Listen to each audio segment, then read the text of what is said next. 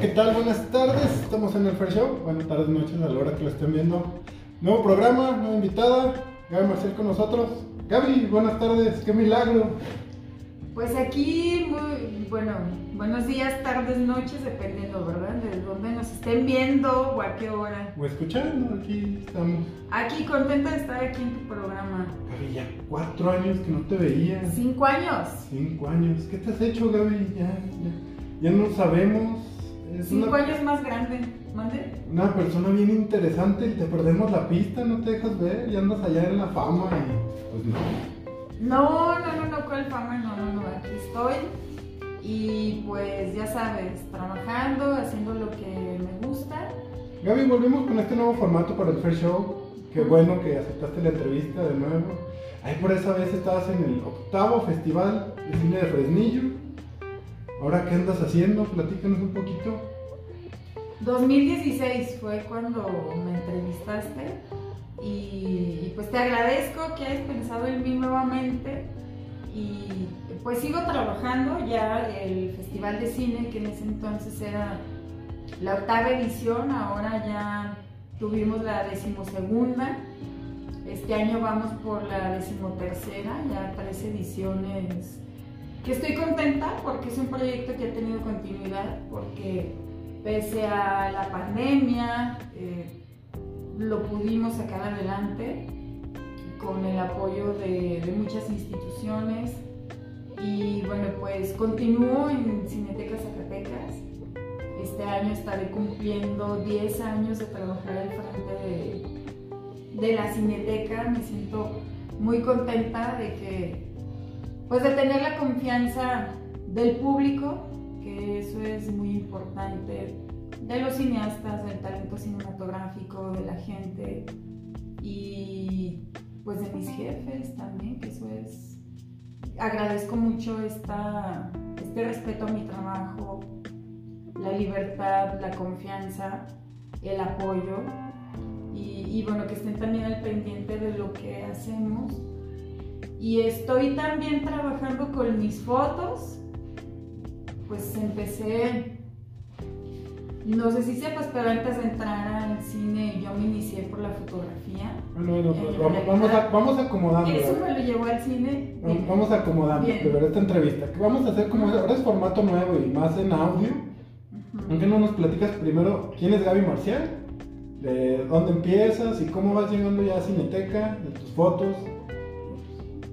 Te dejo que nos platiques. Sí, bueno, pues yo soy de aquí de Fresnillo.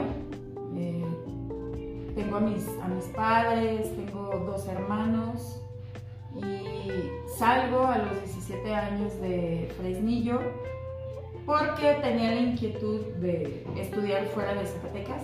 Entonces, eh, pues hice una solicitud para la Autónoma de Aguascalientes. Yo quería estudiar comunicación en Aguascalientes. Creo que desde siempre yo tenía como esa intención de, salir de Zacatecas.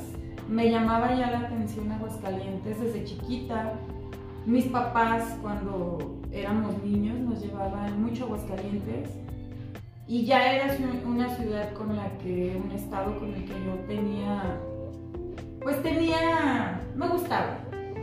Entonces la Autónoma de Aguascalientes, la universidad, pues para mí era mi, yo quería estudiar ahí, fui a estudiar comunicación, eh, tuve mi acercamiento con la fotografía, ahí empecé a llevar fotografía fija, me gustaba también el periodismo, me gustaba lo que era la comunicación dentro de las empresas, pero cuando llevé foto, que fue en el tercer semestre de la carrera, que tuve mi acercamiento con una cámara reflex manual, con los rollos, 35 eh, milímetros, empiezo a revelar mis propios rollos en blanco y negro, empiezo a imprimir con, conozco el cuarto oscuro, los químicos, los procesos de revelado e impresión, imprimo mis fotos en blanco y negro, imprimo mis fotos en color película de transparencia, entonces eso a mí me apasionó, me encantó. hice mi servicio social ahí mismo, en el laboratorio de fotografía. Siempre que tenía como unas que iba a faltar algún maestro a clases, ves que nos avisan que no van a ir. Y cuando de repente me iba a trabajar al laboratorio de foto. Yo aprovechaba el tiempo y me iba a hacer mis fotos. Y en ese tiempo trabajaba, yo ya pasé por andar tomando fotos en bodas y retratos y haciendo sesiones. Eso ya lo viví. Está bien divertido eso. E, eso ya lo, ya lo viví, ya lo experimenté. Lo hice en la, en la universidad. Eh, trabajaba tomando fotografías por mi lado, andaba de freelance y así me hice de equipo, así empecé pues a ganar también dinero, ¿verdad? ¿Por qué no decirlo? Que, que tampoco era tanto, ¿verdad? Pero para mí era lo suficiente para comprar mi equipo, para comprar, no hombre, yo me compraba paquetes de papel fotográfico de, de encargaba para imprimir mis fotografías en blanco y negro y compraba papel y papel y cajas de papel y me encantaba estar en el laboratorio de foto. Entonces ya luego llevé tres semestres de fotografía, luego llevo televisión, empiezo a llevar materias de cine y me encantó el cine, me atrapó también. Entonces en las vacaciones, eh, las vacaciones de verano, a veces yo me quedaba nos daban casi dos meses de vacaciones, mes y medio, y yo aprovechaba y me quedaba a tomar materias optativas en la misma universidad que tuvieran que ver con cine, porque quería seguirme preparando, quería pues seguir viendo películas, estudiando cine. allá en Aguas también les dan otro mes por la feria, ¿no? Son diferentes sus vacaciones, ¿no? No, bueno, más bien se sentido de que son después en cuanto al calendario, pero eran igual, de 15 días, como en todos lados. Entonces, bueno, como en todas las escuelas, pues que lo normal son 15 días. Y pues yo siempre fui una estudiante dedicada, responsable. Mm, me gustaba hacer bien las cosas, como hasta ahora y siempre me fue muy bien con en mis trabajos, en, en todo, creo que fui muy buen estudiante. Y entonces, pero llegaban las muestras internacionales de cine y, y, ahí sí me echaba la pinta. Agarraba las, a veces me iba de pinta, yo estudiaba de 3 a 9 de la noche, era la universidad. Entonces yo me hacía la pinta, pero para irme a ver una película. O a veces me robaba una hora de la última clase, les avisaba a los maestros. Y sí, sí me daban chance. Y, y, pues me metí, me clavé en eso, en el cine. Es el último año de universidad. Al mismo tiempo que hacía la universidad, entré a un diplomado de cine en otra universidad en Aguascalientes pues porque yo ya traía la imagen fija y la imagen en movimiento. Era lo que a mí me apasionaba. Eh, ahí yo me enamoré de... Si desde antes ya me gustaba la fotografía, en la prepa recuerdo que teníamos una... Me tocó dirigir una revista, digo, nada más en un solo... Así solo salió un número. Pero bueno, me tocó coordinarla y y porque lo hacemos de forma independiente entre estudiantes, pero bueno, salió una revista y la coordiné y, recuerdo que pues ahí todo reportábamos y tomábamos, tomábamos fotos y hacíamos el periodista, ¿verdad? De adolescentes. Y yo traía una cámara, entonces se me hizo fácil y le tomé una... Vi que unos policías estaban peleando con unas señoras y yo llego muy valiente a tomarles fotos. y pues me quitaron la cámara y, en fin, te digo, ya traía como el gusanito de, andar haciendo bueno, en ese tiempo que no era nada, nada, común, ¿no? O sea, pues ahorita ya todos cargamos un, teléfono. Exactamente, no, sí, sí, o sea, yo traía mi cámara de rollito, digo, en automático, pero ya sabes, ¿no? bien divertida. Entonces, pues te digo, ya al final estuve tomando, ya que había tomado muchísimos rollos. O sea, yo vengo de la escuela de trabajar con cargas de 12 fotografías, de 24, de 36. Yo hacía mis propias cargas de fotos, es decir, mis propios rollos yo los, los hacía. Gracias a lo que me enseñaron en la escuela aprendí muchas cosas y me siento contenta de, de, pues de haberme iniciado así en la foto, ya luego se da la transición con la foto digital y bueno, pues la foto, el cine me apasiona. Entonces, el, el, último año, te digo, estudiaba en las dos universidades. Luego me ofrecen, me ofrecen dar clases de fotografía en Zacatecas. Y ahí estuve dando, fui casi cinco años docente en la Universidad Autónoma de Durango, Campus Zacatecas también estuve en la Escuela Superior de Periodismo y Comunicación, ahí di, creo que estuvo como un año y pues daba foto y daba también apreciación de cine. Cuando yo era estudiante venía a Fresnillo y a mí se me hacía nulo lo que había en cuanto a cine. Digo, venía de una ciudad más grande donde la actividad en cuanto a cine pues era más dinámica, era una oferta muchísimo más extensa que, la que había en Fresnillo. Entonces yo venía y a mí se me hacía muy triste que no hubiera ni ciclos de cine, caray. No había nada. No, o, si estaba el cine, estaba el cine, pero bueno, es, es un tipo de cine que no era tan artístico con los mejores contenidos. Qué bueno que había cine, me da gusto. digo, ahora que no hay cines, pues estamos peor, creo, en, ese sentido, en cuanto a, a, las salas, pues.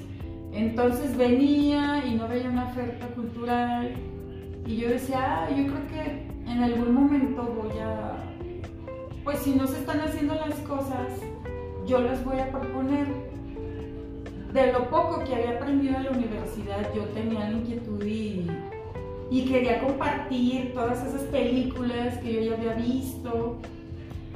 Entonces, eso me motivó para empezar a hacer ciclos de cine aquí en, en Fresnillo. ¿Te acuerdas cuál fue la primera? Porque antes, antes del festival de cine estuvimos haciendo ciclos de cine. Hicimos ciclos de cine, llegué a organizar en el teatro, en el mercado, en el paticito que está en el mercado, ahí llegamos a tener con los locatarios, hicimos un, ciclo de cine en conjunto y luego tuvimos por un aniversario de la feria, también fui a proponer un proyecto de un ciclo de cine. Entonces me tocó hacer cuando estaba Pedro Navarro, director de, Cultura, le llevé algunas propuestas de ciclos de cine y las hicimos como dos años eh, con él y luego te digo para el patronato de la feria, o sea, estoy hablando de hace más de, no sé, hace como 15, 16 años ya, ya tiene tiempo o hasta más quizás. Y de títulos de películas, o sea, yo me acuerdo que las primeras veces que programé cine aquí en Fresnillo, puse a Luis Buñuel. Él fue uno de los primerititos que dije, hay que poner a Luis Buñuel. Y luego ya pusimos también, ah, bueno, de, de Stanley Kubrick, también programamos películas. Eh, y luego de cine mexicano, pusimos una de Guillermo del Toro, programamos una de Alfonso Cuarón y para el patronato de la feria tuvimos una película mexicana, vino Luis Fernando Peña, o sea, te digo, te estoy hablando de hace más de 15 años. Antes del Festival de Cine. Bueno, pero creo que eso también te ha convertido en un ícono aquí en Fresnillo, ¿no? O sea, hablar de cine y no hablar de ti a lo mejor es ahorita un poquito porque marcaste esa diferencia y eso es lo que buscamos aquí en el programa, donde, donde no hay las cosas y pues por eso te entrevistamos, porque fuiste de las primeras que empezó a proponer y empezó a traer lo que, pues es que uno, uno que no hace por su, por su tierra, ¿no? Exactamente. Y, y lo sí. buscas, dices. Sí, digo, seguramente antes de mí hubo eh, más propuestas, digo, mis abuelitos eh, paternos, porque antes, te estoy hablando de los 70 mis abuelitos me platicaron que ellos iban a ver películas mmm, cuando había en los 70s, 60s, 80s, luego había estas caravanas que se iban a los estados, a los municipios y llevaban cine.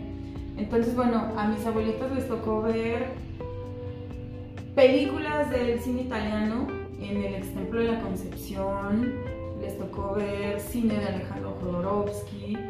Entonces, te digo, antes había, pues, pues sí habían propuestas, ¿verdad? Sí habían... Eh, Digo, recordemos que en Fresnillo había varios cines. Sí. Había varios cines y ahora, increíblemente que décadas después, ya no tenemos cine. Y, y, no tanto por las plataformas, ¿eh? o sea, sí tiene que ver, pero ese no es pretexto para que no haya un cine. O sea, se complementan los cines, las plataformas, eso se complementa. Y, y son más posibilidades para la gente. Entonces, bueno, sí había cine, pero luego también llega la televisión, eh, etcétera, y, deja de haber como un movimiento y deja de haber en muchas comunidades aquí de Fresnillo también llevaban cine y eran las carpas como tipo de los circos, pero proyectaban películas y se llenaban. Entonces, bueno, a mí en mis tiempos, yo ya no veía que hubiera ciclos de cine en Fresnillo, no veía este movimiento, te digo, lo empecé a ver. Luego empiezo a estudiar cursos, empiezo a salir de Aguascalientes y de Zacatecas y empiezo a ir a, tomar cursos a Guadalajara, Morelia, Ciudad de México, etc. Y ahí empiezo a tener ya relación con el talento del cine porque grandes directores me dan, son mis maestros. Y por eso surge el Festival de Cine en Fresnillo, que primero lo tenía visualizado como un ciclo de cine con presencia de talento, pero creció. Pero fue un boom. Me ¿no? ibas a preguntar. Ah. Fue un boom para ti al momento de irte. Bueno, creo que para cualquier persona que se va afuera, pues, se, se, te expande ¿no? el mundo. O sea, y vayas, tú viniendo de Aguascalientes, llegas y cambia tu perspectiva, sí. entonces te vas a México, se vuelve más amplia sí. y dices, no, no he hecho, o sea, incluso dice uno, lo que he hecho creo que es poco todavía y creo que falta hacer más.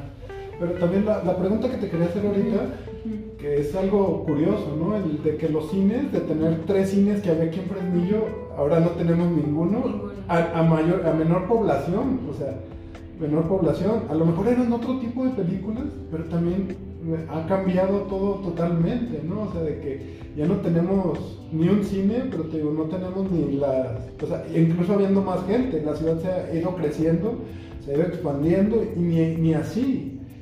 Sí, la pandemia vino a afectar demasiado, pero creo que aquí no es... No, no sé cuál sea, sea tu punto de vista, porque sí, yo creo que a lo mejor Fresnillo siempre ha tenido la capacidad, y lo hemos visto, uh -huh. que incluso en el estado nos dicen que no, que como teníamos cine siendo un municipio, siendo el primer municipio de Zacatecas que tenía cine. Y como vemos también esos fenómenos en, en, municipios más chiquitos, que ellos tienen sus cines, pero que no son de cadena y siguen funcionando, pues es, es dificilísimo. Sí, es complicado, sí, sí, es increíble y a mí me pasa también lo mismo que voy a otros estados, no digo otros países, ya con a otros estados que tienen municipios que son más chiquitos, ciudades que son más chiquitas que Fresnillo, y que tienen galerías, que tienen muchas... Em, que tienen más oferta cultural, que hay más centros culturales, hay más movimiento, se les apoya más, te respetan más. O sea, sí me parece esto increíble, que yo digo, o sea, no puede ser que mejor un lugar más chiquito tenga más presupuesto, los artistas se les respete más, haya más espacios, que haya más talleres. Pues sí es frustrante porque Fresnillo, siendo un que tiene la mina, que tiene tantas posibilidades, que es un municipio tan rico por, su gente, por, todo lo que tiene y por todo lo que es, sí sí nos cuestionamos, o sea, y bueno, ¿y, qué está pasando con, con todo esto? se acaba de abrir un, centro cultural que es independiente. El, el viernes, viernes que fue el, viernes 26, se abrió un centro cultural en la calle García Salinas, aquí en Fresnillo, se llama El Tunal y es un centro cultural independiente donde se inaugura una exposición de pintura, fotografía, grabado, que por cierto ahí hay una foto mía para que vayan a, a ver la expo y si pueden ver la foto de mi autoría. Pero bueno, a lo que voy, se abre por una necesidad, porque pues no hay. porque no hay y, lo que hay no es suficiente y no respeta a los artistas de Fresnillo y no les da su lugar. Entonces, eso es muy lamentable. Eso es muy lamentable y es increíble que mejor un espacio independiente, un espacio privado, haya pensado en los artistas de Fresnillo. Tuvieron un evento, este evento que te digo, fueron, son 80 los creadores de distintas trayectorias, porque también hay que mencionar eso que hay gente que está trabajando, que son jóvenes, que son adultos, gente que tiene, que se está iniciando en las artes y hay quienes que ya tienen más de 30 años. Eh, por ejemplo, Pedro Valtierra es, es uno de los fotógrafos que está participando. Entonces, reunió a 80 personas y ellos se pusieron a organizar y a coordinar, invitaron, le dieron su lugar a todos por igual y, a muchos, a muchos creadores que han sido ignorados, ahí, ahí estaban. entonces esto surge de una necesidad y que por cierto es el espacio es de de Rubén Rivera y de Ana Acevedo, que digo, pues son artistas, ellos saben cómo está la situación en Fresnillo. Entonces, bueno, creo que todo va surgiendo también de necesidades y te digo, en mi caso también cuando empecé, por eso retomaba lo de los espacios culturales, pues surgió de una necesidad, porque yo venía a Fresnillo y, ¿dónde podía ver cine de arte o cine de autor o cine independiente? o de este cine que no es precisa, que, que, pues no, es comercial, que, que, buscas otras posibilidades, pues no, no, yo no lo veía. Entonces por eso empecé proponiendo, eh, con lo poco que yo sabía y con las películas que yo tenía, que poco, he ido, poco a poco he ido adquiriendo también mis, mis películas tiene su acervo. Tengo mi acervo, fíjate que no es tanto, pero son originales. Yo estoy también así, chapada antigua, me encanta tener mis fotos, y, perdón, mis películas originales y... Por ejemplo, compré la trilogía de Krzysztof Kieslowski, azul, blanco y rojo, la compré, primero las compré así una por una, como las iba encontrando. Y ya luego salieron salió una edición especial de las tres películas juntas en DVD y la compré. Y luego salió un Blu-ray y la compré. Entonces, así estoy. Hay películas que las tengo repetidas, pero que son ediciones o que son importadas, o que son ediciones especiales, y me encanta tener mis películas también. Pero es que uno tesora, ¿no? Como que tesora eso, eso sí. lo tienes ahí y dices, ah, pues lo tengo y está aquí. Le das mucho valor. Entonces, te digo, empecé haciendo esos ciclos. Eh, trabajé en, un festival de Zacatecas en 2008, Fronteras Migrantes. Ahí estuve un año en una edición. Luego, eh, te digo, seguía tomando talleres, estaba dando clases. Entré al mismo tiempo de que daba clases. estaba estudiando mi maestría estaba dando clases en el festival. Luego en armo, te digo, yo seguía armando ciclos de cine en Fresnillo. Se hace lo que fue la primera muestra nacional de cine en Fresnillo en 2009. Y luego en 2010 entro a trabajar en la fototeca de Zacatecas Pedro Valtierra. Eh, duro un tiempo dando mis clases y ya luego pues las tengo que abandonar porque ya, ya no podía, ya era demasiado la, la fototeca, las clases, el festival de cine, más otras cosas, proyectos en los que andaba.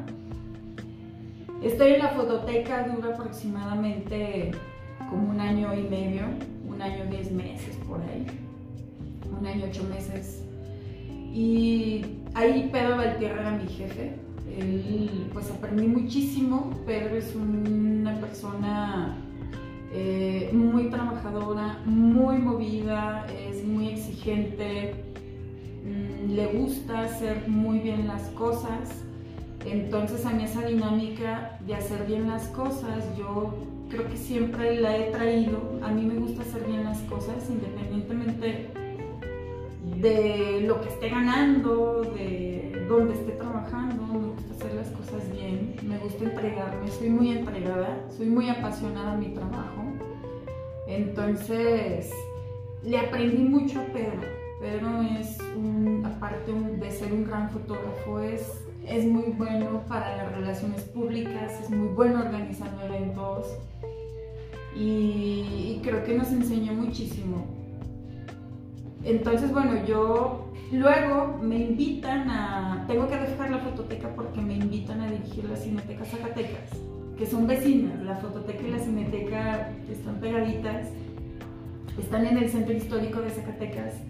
Entonces, en 2011, en, en agosto, bueno, desde antes, meses antes, me, me invitaron a incorporarme a la cineteca y pues yo estaba feliz en la fototeca, yo estaba muy contenta, estaba trabajando y, y les dije, ay, caray, a ver, espérenme, déjenme, déjenme lo pienso, ¿no? Y, también decirle a Pedro y, y entonces, pues lo pensé, lo pensé, pasaron unos meses y me dijeron, no, llegar nuevamente vente, ya me dicen así como más en serio, oye, vente a la cineteca, me hacen una invitación formal y pues adelante, adelante. Pedro también me dijo que, pues que adelante lo, tomó pues muy bien, o sea, para, él entiende del crecimiento que debe de tener uno como profesionista. Sabía que además de la fotografía mi otra pasión era el cine entonces, bueno, pues me fui a la Cineteca y ahí ya estoy por cumplir 10 años. Y me ayudó mucho el Festival de Fresnillo, los ciclos de cine, que ya traía contactos, que ya había salido a talleres a otros estados. Mm, eso me ayudó mucho al momento en el que entro en la Cineteca Zacatecas y digo, no ha sido fácil estar en un espacio público y sobre todo en la cineteca. Pues la gente dice, ay, mira qué chido, nada más es poner películas, ¿no? todos pensamos eso, ya que nos digas lo contrario. Pues Entonces, o sea, a veces tengo que andar haciendo de contador público, de abogado, de administradora, etcétera. Es decir, me encanta, por ejemplo, a mí la programación es otra cosa que, hago al 100% en la cineteca. todas las películas que ustedes ven, de esas yo me encargo de, programarlas, de armar la, la, programación y la mayor parte de las películas que se pasan en la cineteca yo ya las vi. Es decir, ya puedo, sé de lo que me hablan, sé de lo que estoy hablando, conozco los contenidos, soy responsable de lo que se pasa en la cineteca. Yo creo que hay que ser muy responsable. Sería responsable si estuviera programando sin saber qué estoy pasando, ¿no? ¿Qué, ¿Qué, es lo que está viendo la gente? ¿Qué contenido se está recibiendo? Y me encanta programar. Es otra de las cosas que me gustan. Me encanta la programación porque es mucho trabajo de estrategia, de, a ver, tal película francesa de tal clasificación la debemos de pasar tal día, a tal hora, por esto, por lo otro, entonces... Entonces es mucho trabajo de estrategia el hecho de estar programando qué es lo que vamos a programar. En la Cineteca tenemos un acervo de más de 2.000 películas, pero que complementamos esta programación con parte del acervo con, lo que nos ofrecen las distribuidoras. Entonces, esta otra parte también es súper interesante, de que no es una pasar una película, la que sea, y ya. No, no, no, no.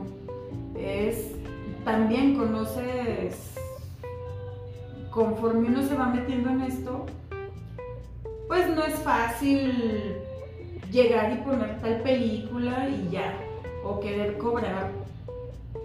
Nosotros ya, ya trabajamos con más de, yo creo que he trabajado con más de 30 distribuidoras en Cineteca Zacatecas, que depende del Instituto Zacatecano de Cultura, depende del gobierno del estado, que esto yo se lo aplaudo al, al, gobierno, que haya una cineteca, que somos afortunados como estado, aunque sea de gobierno, somos muy afortunados en tener una cineteca, en tener una fototeca. Somos de los pocos estados que tienen una cineteca en el país. Entonces, yo lo valoro mucho y, el hecho de que exista la cineteca, de que se le dé un seguimiento, eso yo lo aplaudo porque me ha tocado ya estar en, varias administraciones, me han tocado tres administraciones desde que entré a, a trabajar el gobierno y todas han mostrado mucho interés por la cineteca. Entonces, bueno, te, te hablaba de, de, esta parte, de que seguimos también trabajando con la creación de públicos, de que la gente conozca la cineteca. Me gusta mucho ir a los festivales de cine. Ya tengo también más de 12 años asistiendo al Festival de Morelia, a Guadalajara, He ido también ya como jurado más de 20, 30 veces a, festivales en México, en Durango. Ya me tocó dar una conferencia, una plática en el Festival Internacional de Cine de Viña del Mar, que está en Chile, que muy, muy para el festival. Ahí una plática sobre la Cineteca Zacatecas en 2003, eso fue en 2017, en 2013, creo que fue 2013, estuve en Grecia, tomé unos talleres de, fui becada a, unos, a tomar unos talleres de cine sobre la formación de público, sobre las salas de cine europeas, cómo trabajan, cómo programan, eh, cómo son sus instalaciones, cómo es su público, y, bueno, pues y también ya llevo tres años que he estado acreditada al Festival de Cine de Berlín. Eh, he estado dos veces en ese festival y estuve una tercera vez que, que estuve de manera virtual también acreditada, pero bueno, por la pandemia. pero aún así yo veía las películas desde mi computadora y estaba feliz porque a mí me encanta ver cine, te digo, me encanta programar esa es otra cosa que me fascina de mi trabajo, además de la foto del cine.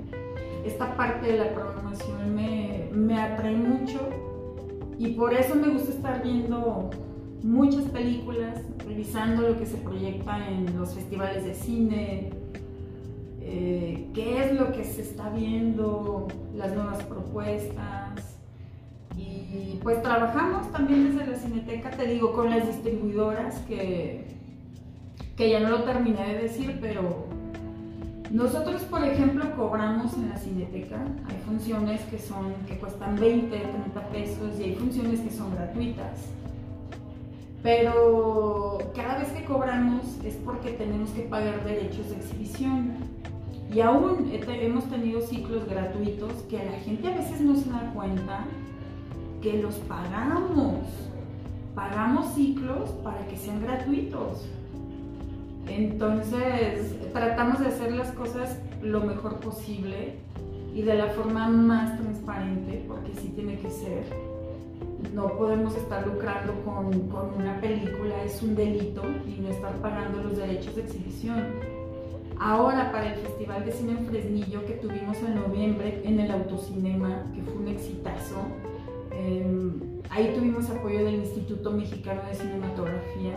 Eh, hemos tenido apoyo federal y el año pasado no fue la excepción y tuvimos el apoyo del Instituto de Cultura y trabajamos en coordinación con la Universidad Autónoma de Fresnillo y las películas eran gratuitas, pero algunas películas las pagamos, pagamos derechos de exhibición. La gente no se dio cuenta, pero hubo películas que las pagamos para que las pudieran ver gratuitas. Y hubo otras que aunque fueran estrenos, nos las prestaron igual para que la gente las pudiera ver con una, claro, con ciertas reglas que, que nosotros tenemos que acatar. Y, y, el autocinema fue, fue un éxito. Yo creo que la función más baja fue como de 38 vehículos y tuvimos funciones también de más, con más de 80 coches. Entonces, estas son las satisfacciones y los resultados de, del trabajo y de toda esta talacha que no es nada fácil. La creación de públicos es muy complicada. Bueno, pero ¿qué horas comes, David? sí como, sí como, sí. Eh, también Me encanta comer. Del festival te iba a preguntar, estuviste trabajando también con el Darius, a lo mejor más porque la gente lo conoce, DHA, que es de la cultura popular, que vino a presentar su, su corto aquí contigo, que él mismo en, una, en otra entrevista dijo que pues, no, no había espacios donde presentarlo y aquí creo que tú tuviste el estreno.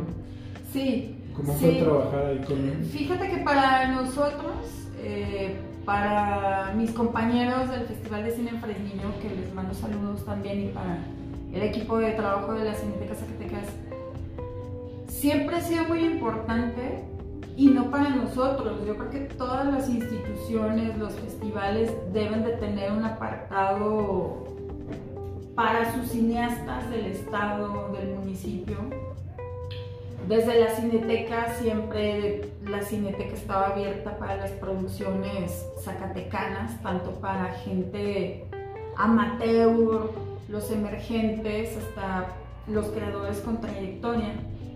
Y en Fresnillo a mí me da gusto porque yo creo que mm, desde hace aproximadamente como 10 años para acá, 12 años para acá, que coincide muchísimo con el tiempo que lleva el Festival de Cine en Fresnillo, con el tiempo que llevan las Cinetecas Zacatecas, con el tiempo que, que también llevan estas universidades privadas, que aunque sean privadas ofrecen las materias de las licenciaturas en comunicación y algunas licenciaturas en comunicación llevan la materia de cine.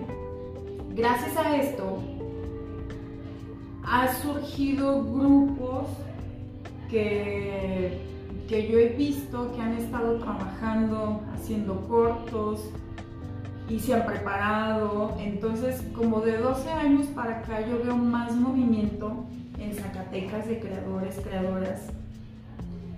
Y en Fresnillo también, en Fresnillo también, y a mí eso me da mucho gusto.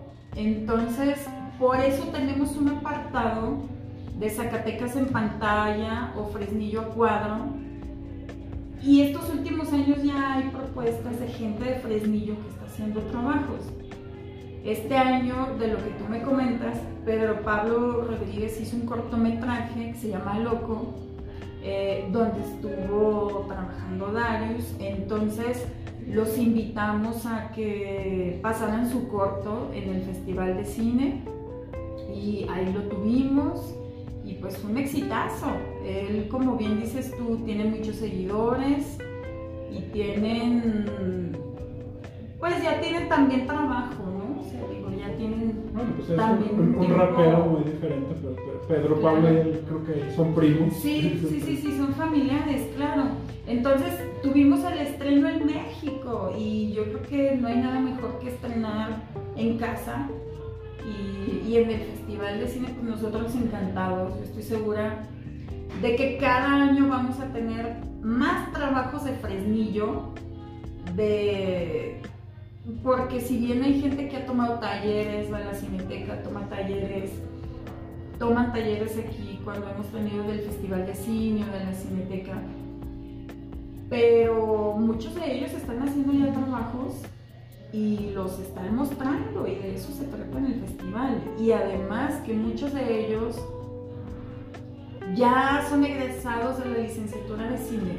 A mí eso me da mucho gusto también porque varios de los jovencitos que yo veía en el festival de cine y que veían una película y se inscribían a los talleres, eh, ya están algunos en Aguascalientes, otros en México, otros en Guadalajara y, digo, aunque nosotros no hayamos sido como... eh, no puedo decir que fue por nosotros, que fue por el festival, que fue por la cineteca, pero sí te puedo decir que, que nosotros influimos y que fueron parte de, de su gusto por el cine y, y- y pues ya tenemos ejemplos, porque está por ejemplo Rubén, eh, hijo de Carmen Poblano, él es egresado ya de la licenciatura en cine de la Universidad Autónoma de Aguascalientes, y está Minerva, y está Tadeo, y así hay varios ejemplos de aquí de Fresnillo. Pero fíjate que eso uno no sabe a, a quién va a inspirar, o sea, porque ahorita ya nos contaste toda tu trayectoria, cómo fue, cómo llegaste, y eso a qué, a qué ha derivado, ¿no? Y, con- y a cuántas personas no has llegado, a lo mejor indirectamente, pero se, se está viendo, ¿no? Sí, a mí, mira, a mí me llena de enorme gusto cuando yo creo que, digo, antes de estar en la cineteca, en la fototeca, te cuento que era docente, daba clases de foto, daba clases de apreciación de cine.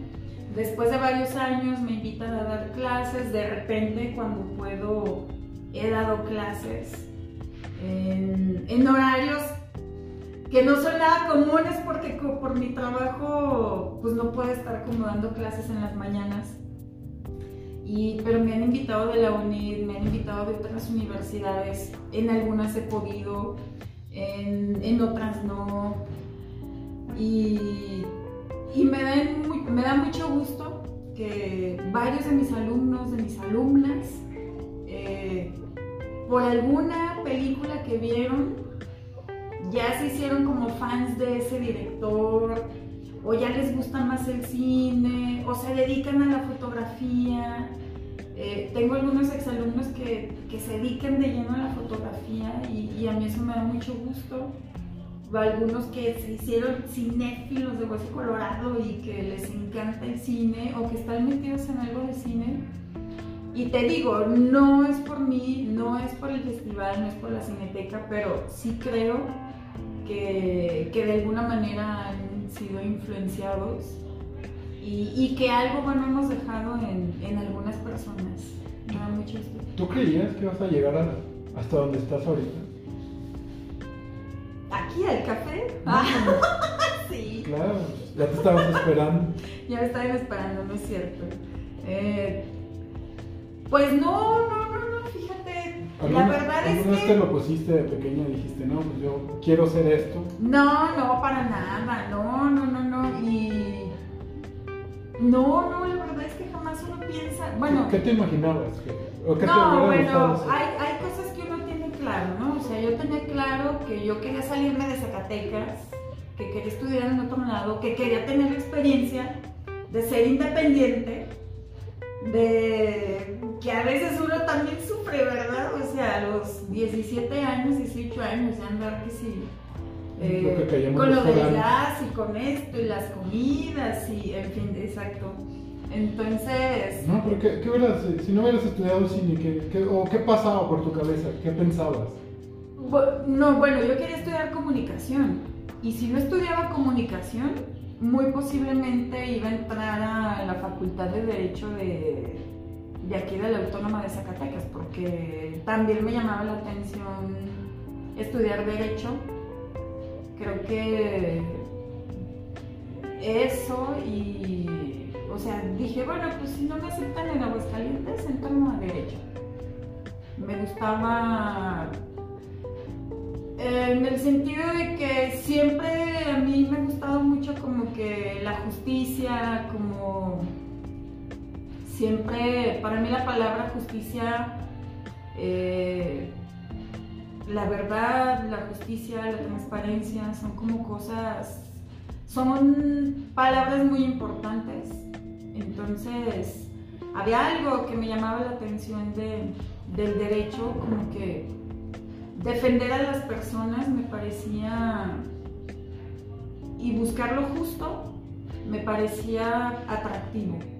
Y como era medio peleonera, en ese sentido, bueno, creo que todavía sigo siendo peleonera, en ese sentido de, de, sí, no, de la justicia, es que se tiene que hacer el bien y tenemos que hacer las cosas de la mejor manera. Y defender a la gente, eso me llamaba mucho la atención. Y te digo, creo que sigo siendo peleonera. Pero ya luego que quedé en Aguascalientes dije, no, pues ya de aquí soy. Y no, no, no, pues no. Te digo, uno tiene ciertas cosas claras cuando estaba en la, en la licenciatura, yo quería estudiar una maestría. Sabía que quería estudiar una maestría, eso también lo tenía claro. Sabía que el día que llegara a ser docente, maestro en algún lugar, yo me acuerdo que una vez en clase. Es gancha como maestra. ¿eh? Dije. No, no se crea, no me da clases. Bueno, pero sí soy estricta, sí, sí soy, soy estricta. Pero yo, yo decía, ay, si alguna vez llego a dar clases, tiene que ser de foto de cine. Y se me dio. Entonces, muchas cosas sí yo ya las traía, pero no, la verdad nunca me imaginaba. Cuando vi, veía películas de José Carlos Ruiz, donde él era el protagonista, donde salía, veía muchas películas, porque me encantaba ir al cine en la universidad, me la pasaba, mínimo veía dos películas a la semana en el cine, mínimo. Entonces me encantaba ir al cine. Y a veces me iba con mis compañeras, con uno de mis hermanos, eh, con César, que luego se fue a vivir también a Aguascalientes y estudiar o a veces me iba yo sola, pero iba muchísimo al cine. Me gusta mucho ver películas. Para variar, ¿verdad? no. Entonces, recuerdo que cuando vi también una película que se llama Otilia Rauda, la mujer del pueblo, eh, la vi en una muestra o foro, ahora no lo recuerdo Nunca me imaginé, o sea, yo tenía 19 años, tal vez 20, no lo sé.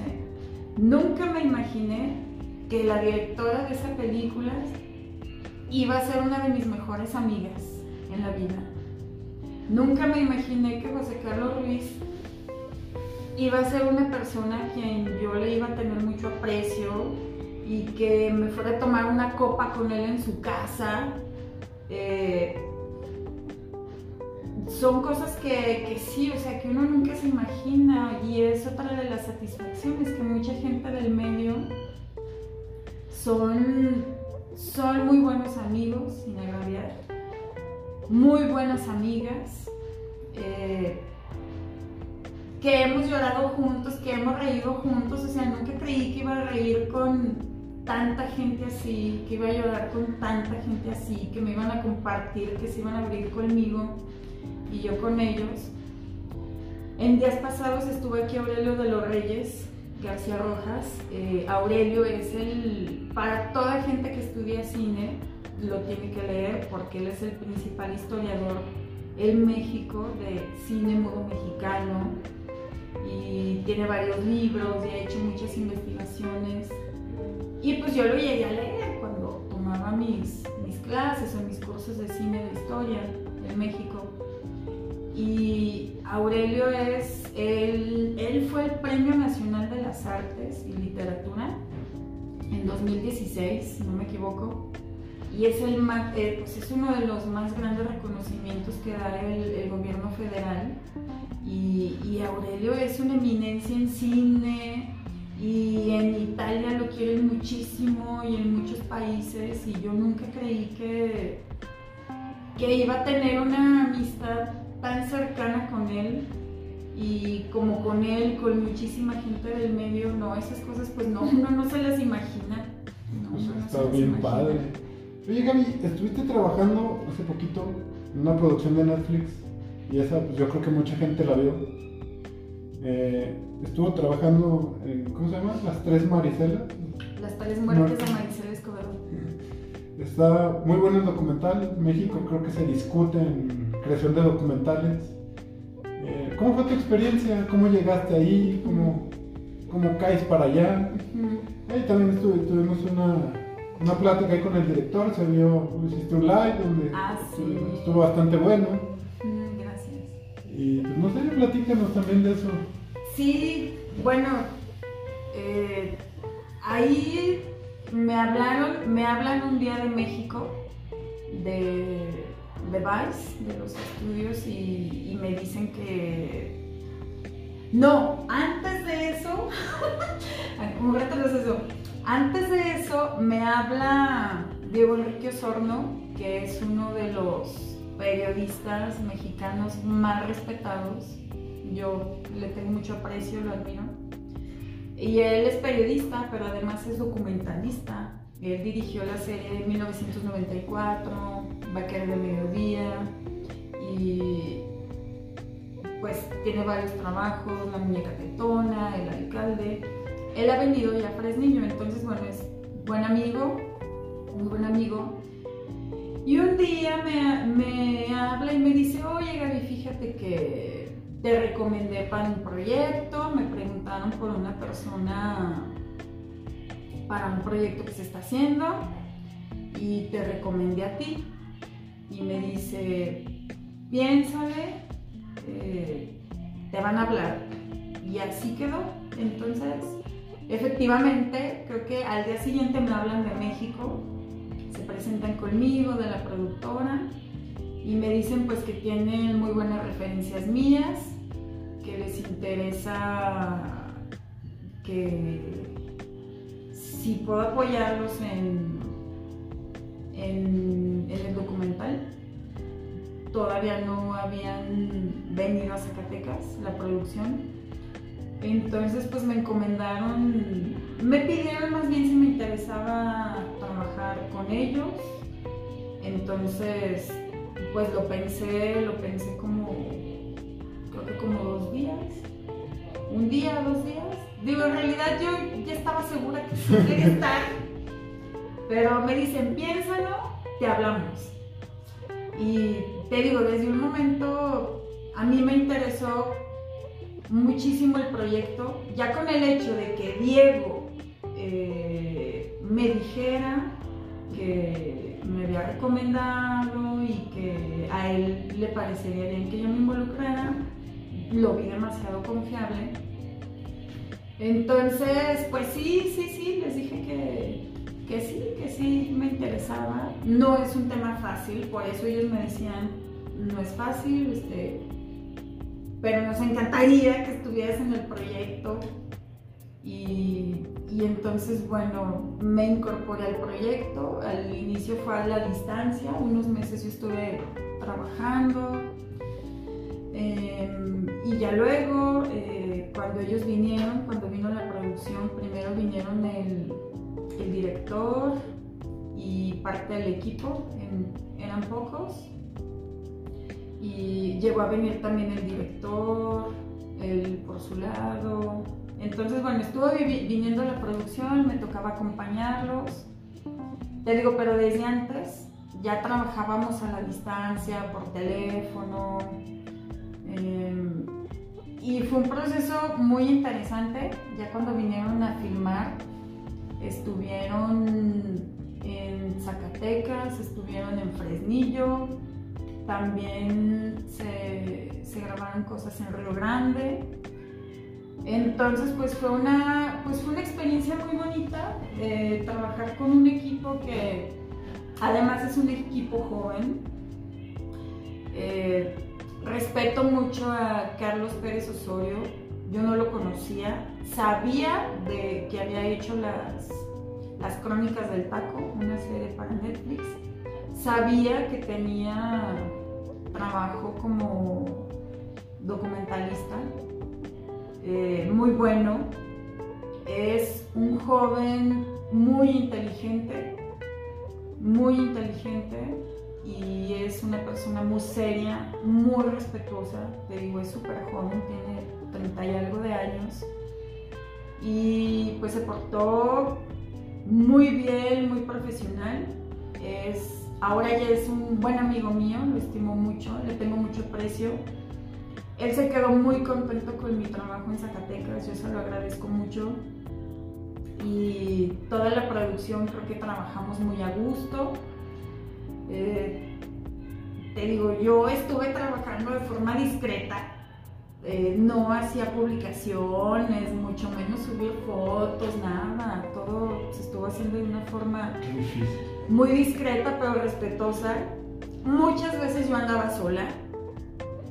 Eh, me siento bien, estoy en un lugar que conozco, eh, no estaba haciendo, está, así, es decir, hacía todo de una forma muy responsable y, y entonces pues me, tocó también ir a tocar a las puertas y ver quién estaba viviendo ahí.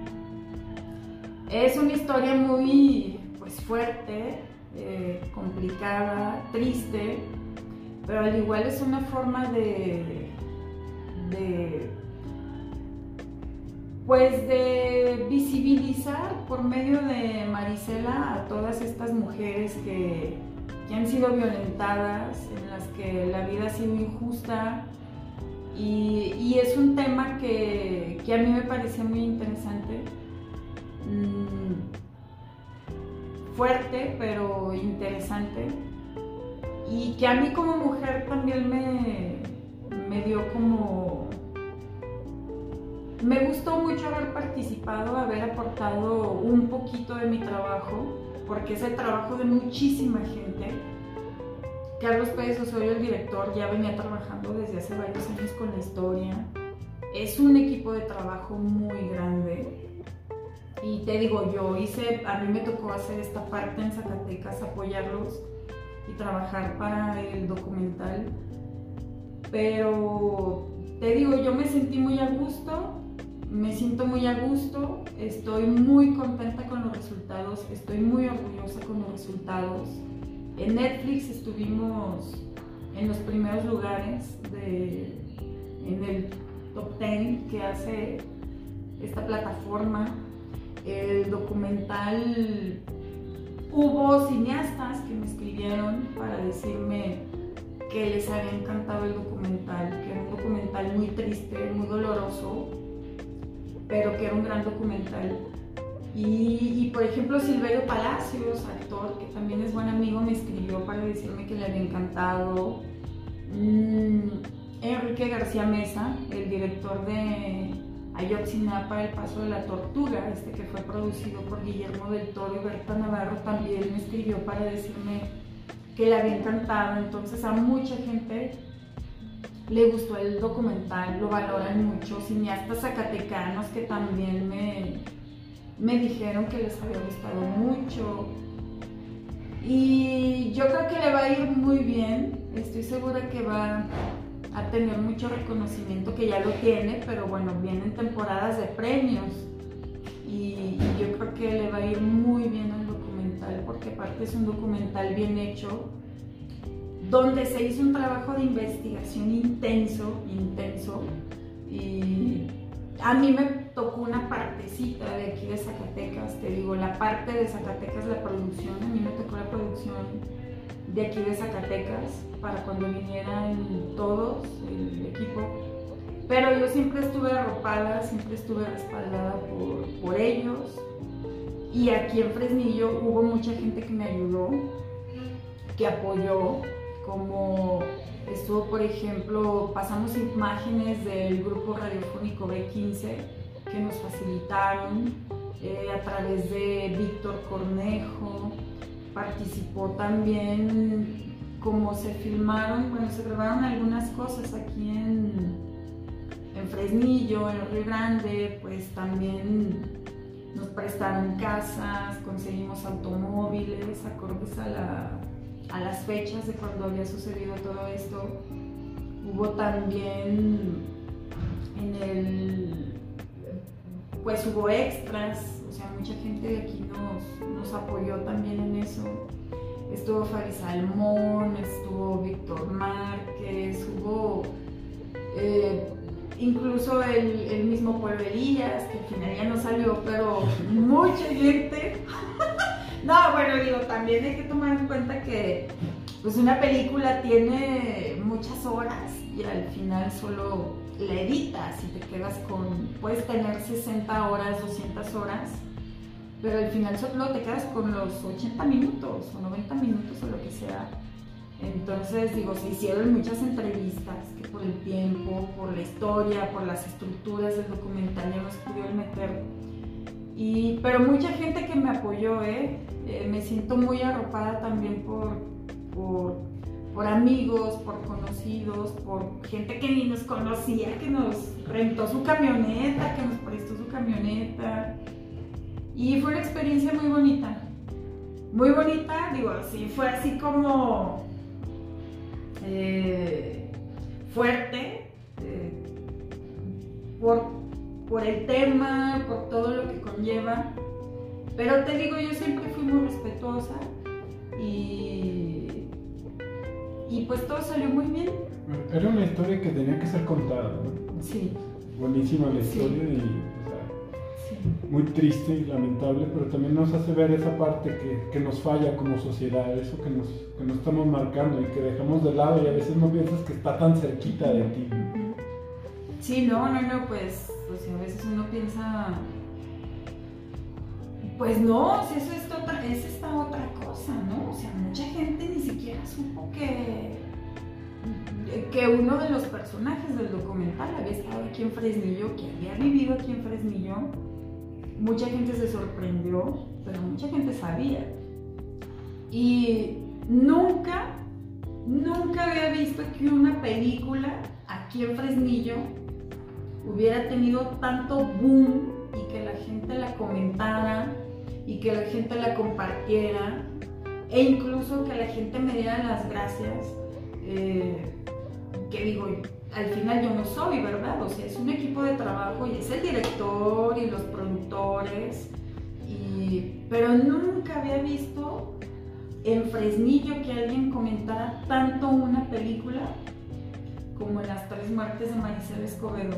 Mucha gente la compartió, no solamente porque estuviera una parte filmada aquí, sino por, por la historia, porque les gustó mucho y luego se me hacía muy chistoso, que ya después me comentaban anécdotas que, por ejemplo, gente que grababa fragmentitos de una calle o de, de algo que se veía de Fresnillo y la gente le tomaba fotos a la película o le sacaba video y decían que, pues, que, había alcanzado a salir su coche o su casa y estaban felices, ¿no? Porque, ay, mi casa sale en, la película. y eso, pues eso es padre, es, bonito que la gente se sienta parte de, de alguna manera. Y pues la gente que participó también están muy, muy, muy contentos. Oye, cuando trabajas tienes un proceso, algo, o te marcas, o cómo, cómo te pones, eres muy exigente contigo, ya nos dijiste no sé si tengas alguna manera de concentrarte o enfocarte en lo que vas a hacer. Sí, bueno, depende mucho lo que estoy trabajando. Por ejemplo, em, las fotos. A mí me gusta mucho viajar, entonces los viajes a veces también son como un poco de pretextos para yo tomar mis fotografías. Como muchas veces he viajado sola, eh, aprovecho, me llevo mi cámara y hago fotos de lo que me gusta y me estoy el tiempo que, que me debo de estar. Y ya mis momentos en los que me pongo a editar mis fotos, eh, lo hago ya en, cuando estoy en casa, generalmente escuchando música. Me gusta mucho trabajar con música. En la cineteca, cuando me pongo a programar, también me desconecto de todo el mundo y les digo, oigan, voy a traer los audífonos por si me hablan o algo, por si ocupan algo y no los escucho o no les conté, más bien, por si me hablan y piensan que no los escuché o no les contesto, es porque traigo los audífonos. Igual me pongo a programar siempre con música. ¿Tienes algún artista? Y Ah, me gusta mucho el jazz, me gusta mucho el jazz, me gusta mucho el rock clásico y es casi lo que más escucho cuando estoy programando o, con de mis fotos. Y yo trabajo con agenda desde hace aproximadamente 10 años, 11 años. Vean qué organizada es esta mujer. No, desde 2009 aproximadamente hasta ahora cargo con mi agenda. Es más, aquí tengo mi agenda. Trabajo mucho con la agenda porque soy, soy, soy olvidadiza. Entonces a mí me gusta mucho, a veces lo hago con semanas. En cuanto tengo una actividad, pues la mando a la agenda, obviamente. Pero trabajo mi agenda, por ejemplo, el fin de semana, reviso todos mis pendientes que tengo que sacar en la semana sí trabajo mucho por agenda, no soy programada, no, o sea, no soy así de forma exigente de que a las 8 de la mañana esto, a las 9, a las 10, a las 11, a las 12, no.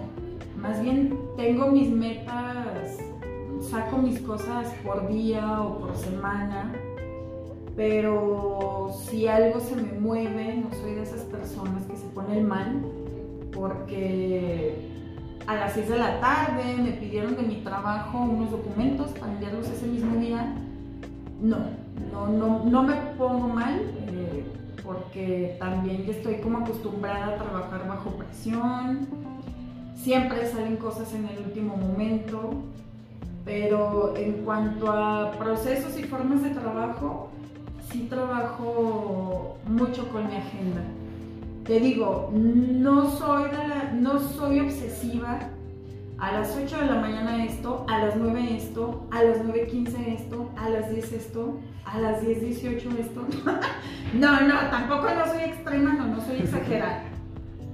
Y pues es eso, es, te digo, cuando me pongo a programar, me dedico generalmente ciertos días que nada más estoy programando que no hago otra cosa más que programar, sacar las carteleras de la cineteca y luego otro día lo dedico a la parte de la administración y luego otro día lo dedico a ver la difusión de, de la cineteca, o sea, como que voy por partes y, también digo, también según lo que nos vaya marcando en el trabajo, a veces hay cosas en la agenda que se tienen que mover, que, salen imprevisto. Y bueno, generalmente lo de mis fotos lo trabajo en, las, en los fines de semana o en las tardes. Eh, trabajo también a veces en las noches. Trato cada vez de hacerlo menos pero por muchos años he trabajado también en la noche, trabajo un rato. Te digo, es algo que estoy, que cada vez trato de hacerlo menos. Trabajar en las noches, tal noche o, de madrugada. Así se Porque me gusta dormir bien, me gusta dormir muy bien. Eh, estoy acostumbrada a dormir 7 horas, eh, por lo menos. De 7, 8 horas es lo que acostumbro dormir. De 7 a 9 horas más bien. Entonces sí trato como de, de adaptar mis tiempos para, para dor- poderme dormir a una hora decente y levantarme temprano. Y pues sí tengo una rutina todos los días en las mañanas, sobre todo de lunes a viernes, trato en las mañanas de leer el periódico, de ver lo que salió en los medios. Pues además de por ver la parte de si salió algo de la cineteca, en general me gusta como estar informada eh, del cine, de las noticias a nivel mundial, en el país, en Zacatecas. Esa es ya como una rutina también que tengo desde hace muchos años, que las mañanas es algo de lo que de lo primero que hago, te digo, sobre todo de lunes a viernes. y también trato de, practicar mi inglés en un ratito en la mañana y un ratito en la noche aunque sean 15 minutos, pero trato también de hacerlo porque pues yo creo que debemos estar bien preparados y a veces hay películas que no vienen subtituladas o, y que hay que revisarlas. Y también eso, ¿no? Que el idioma, otro idioma te da un cambio de perspectiva, incluso cómo ves la película, porque no está, es de, es de cómo pensamos, ¿no? De que tú piensas, Sí. a lo mejor suena raro, pero pensamos en español y no es lo mismo a lo mejor el mensaje en inglés. Así es, sí, sí, sí, sí. eh, digo, es que luego a veces uno es muy cómodo, nada más cuando se te ofrece. A mí me pasa que, que si voy a salir o algo, ay, el mes antes estoy practicando el inglés porque si no, no, no. O sea, aquí con quién lo practicas, no, ya desde ese tiempo que ya no voy a clases presenciales, pero para mí es importante, no domino el inglés, pero obviamente lo básico sí lo sé. Y cada vez que uno sale, eh, por ejemplo, en los, en los festivales del extranjero, pues hay que, no te van a poner subtituladas al español. Entonces era muy mañosa. Un mes antes me ponía a practicar el inglés y ya me lo puse como, ya me lo puse como uno de mis objetivos de ya estarlo haciendo diario. Eh, tengo un programa en el teléfono, entonces a veces estoy esperando algo y me pongo a practicarlo. Te digo, pero en la mañana o en la noche un ratito, pero diario ya lo estoy practicando, aunque sea poquito. Bueno, ya volvimos a donde empezamos, ahora sí, Gaby. ¿Qué estás haciendo? ¿Qué, qué se te, qué viene a planes a futuro? Pues ahorita estoy en la Cineteca, les digo, estamos por, iniciar las actividades del Festival Cultural de Zacatecas. La Cineteca las va a tener la última semana de, de abril. Vamos a tener actividades en línea por Festival Cultural. Entonces estamos trabajando con eso, estamos preparándonos para el regreso presencial a la Cineteca. Hay muchos proyectos, digo que no haya funciones de cine, pero pues debemos como de estar preparados para cuando ya se puedan de forma presencial y también estamos haciendo propuestas de forma virtual, aplicando proyectos, también que eso es muy importante, es parte de, de mi trabajo, la gestión, gestionar para que la cineteca tenga talleres, para que tenga equipo, para que se conserve en buenas condiciones. Vamos a abrir próximamente una exposición de forma virtual, espero que presencial también, de varias películas de terror que se han hecho en, en Zacatecas, que son de Edina Lain Martínez, por ejemplo, están, hay objetos y pues vestuario de películas como La máquina del diablo, Lobo, Beber de tu sangre. Con esta exposición vamos a, inaugurar la primera exposición de 2021. Entonces, apenas, ¿verdad? Porque en meses pasados pues no, no, no se podía de forma presencial. Entonces, bueno, estamos preparando esta exposición, estoy con la Cineteca, estoy participando en algunas exposiciones colectivas, ya estoy, creo que la pandemia también me ha dado oportunidad para tomar cursos de cine, seguirme preparando para trabajar con mis fotos. Estoy trabajando mucho también con mis fotografías. No tengo exposición individual, tengo muchas exposiciones colectivas en varios países, en varios estados aquí de México, pero no tengo ninguna individual. Entonces estoy trabajando con mi primera exposición individual, que va a ser este, que espero que, que, la pandemia lo permita, pero está proyectada para que sea este año. Y algunas de mis fotos están en, en algunas galerías de aquí de, de México. Eh, hay algunas en Guadalajara, hay en Zacatecas, también con Irma Valerio Aquí una de mis fotos está también, se está exhibiendo en el Tunal. Entonces, bueno, estoy trabajando con mis fotos, con la cineteca. Y pues por el momento está parado el programa de cine y el de tele, pero yo espero que ya se retome en algún momento el celuloide al aire, que ya tenemos 10 años en radio eh, junto con Héctor Ávila Valle. Estamos en el Sistema Zacatecano de Radio y Televisión por 97.9 FM. Y está parado ahorita el programa por pandemia. Yo espero que retomemos, así como el programa de televisión. Y pues hay muchos proyectos, hay muchos proyectos, te digo, pero ahorita es pues básicamente eso, la Cineteca Estoy estudiando un taller de cine mundial, bueno, más bien es un curso de cine mundial, mmm, con la exposición de foto y más cosas que, que se van a venir. El festival de cine que, que, esperemos también a finales de este año. Quisiera hacer esta entrevista mucho más larga, pero creo, pero creo que... Pues ¿cuánto duramos? ¿Cinco horas o cuánto? Que ya va bastante larga y pues agradecerte, eh, te digo eh, siempre es un placer platicar contigo. Igualmente. Gracias. pues, esperamos que se repita pronto porque me quedo con un chorro de preguntas que hacerte. Ahorita nosotros nos vamos a quedar echando el chisme, no se preocupen. Se las voy a preguntar. y pues esto fue el First Show. Gaby, gracias. No, no, no, al contrario, te agradezco. Hace cinco años que fue la primera vez que me entrevistaste, que yo no recordaba que había sido también en, en un domingo. Eh, no, no, no, no lo recordaba. Entonces, digo, qué bueno, ¿no? Que, que se pudo hacer la, la, entrevista. A veces, digo, me la paso entre Zacatecas, Fresnillo, y ando corriendo de un lado para otro, pero, pero cuenta conmigo cada vez que, que se ofrezca algo.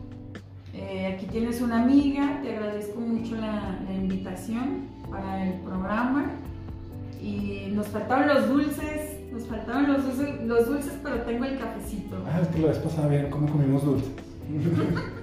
bueno, Gaby, te agradezco. Muchas gracias y, saludos a toda la, la, gente que nos ve y que nos escucha. Bueno, esto fue el Show. Gracias.